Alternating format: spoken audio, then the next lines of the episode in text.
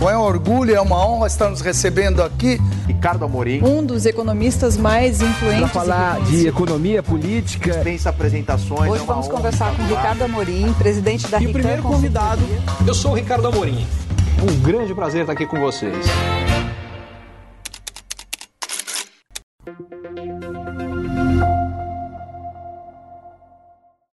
Ontem, primeiro dia após a eleição do Lula para presidente, na abertura dos mercados, a bolsa chegou a cair 4%, o dólar subindo muito em relação ao real, juros subindo bastante no mercado futuro no Brasil, e ao longo do dia isso tudo reverteu. Ao longo do dia a gente teve a bolsa acabando fechando até em alta, o dólar caindo bastante em relação ao real, real se fortalecendo e juros mais baixos. A diferença? Expectativa em relação à equipe econômica do Lula. Se e aí é que vem o ponto que eu quero reforçar. A definição da equipe de todos os ministérios é extremamente importante e particularmente do ministro da Economia.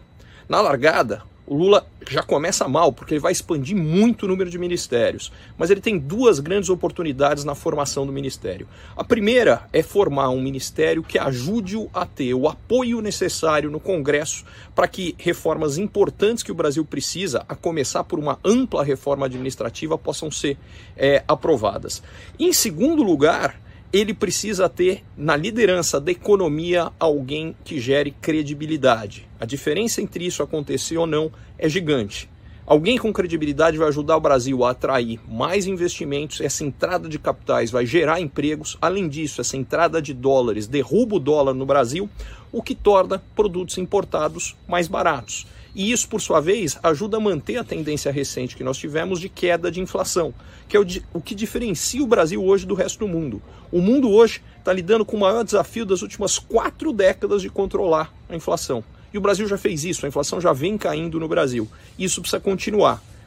Caso, ao contrário, ele ceda a pressões que vêm do PT para ter um nome do próprio PT comandando a economia, o risco gigantesco é dólar sobe muito, isso acaba alimentando a inflação, inflação mais alta vai exigir, exigir, juros mais altos que vão frear a economia brasileira. E ao contrário do que vem acontecendo, que o Brasil vem crescendo mais do que o resto do mundo, ele vai voltar como aconteceu no ano passado, a crescer menos do que o resto do mundo, com inflação mais alta, e aí todo o apoio político e todas as esperanças que muita gente teve relacionada à eleição do Lula vão por água abaixo. Em resumo, o grande desafio do Lula, ao contrário do que a maioria imaginava, não era simplesmente apenas ganhar a eleição. Agora ele precisa montar uma equipe forte que garanta uma política econômica sólida, porque é isso que pode sim garantir um 2023 e próximos anos melhor para o Brasil.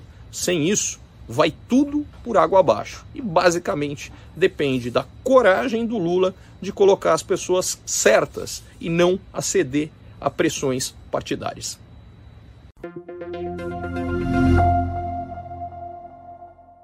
Curtiu esse conteúdo? Assine para receber quando cada um dos próximos for publicado. E se de repente você achar que algum colega, amigo ou alguém da sua família pode gostar também, lembre de compartilhar. Até a próxima!